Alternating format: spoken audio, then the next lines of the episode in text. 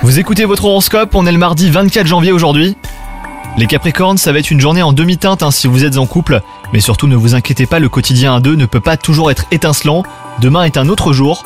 Quant à vous les célibataires, si votre fierté vous procure un certain charisme, eh ben cette fois elle sera plutôt un obstacle empêchant une personne de venir vers vous. Côté travail, il y aura des ombres au tableau les Capricornes. Certaines personnes de votre entourage professionnel cherchent à vous mettre euh, des bâtons dans les roues. Il vous faudra un redoubler de vigilance pour ne pas tomber dans leur filet. Un conseil, concentrez-vous sur vos travaux sans vous laisser distraire.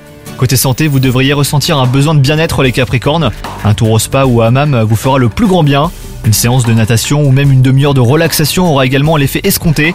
Chouchoutez-vous de toutes les manières possibles, surtout les Capricornes. Bonne journée à vous